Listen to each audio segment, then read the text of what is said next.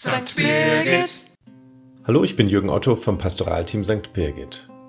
Vor knapp einem halben Jahr ist er von Papst Franziskus zum Kirchenlehrer erhoben worden, der heilige Irenäus von Lyon, dessen Gedenktag die Kirche heute feiert.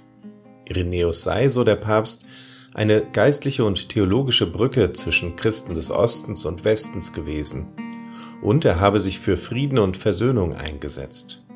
Ganz passend zu seinem Namen, Irenäus, das bedeutet der Friedfertige.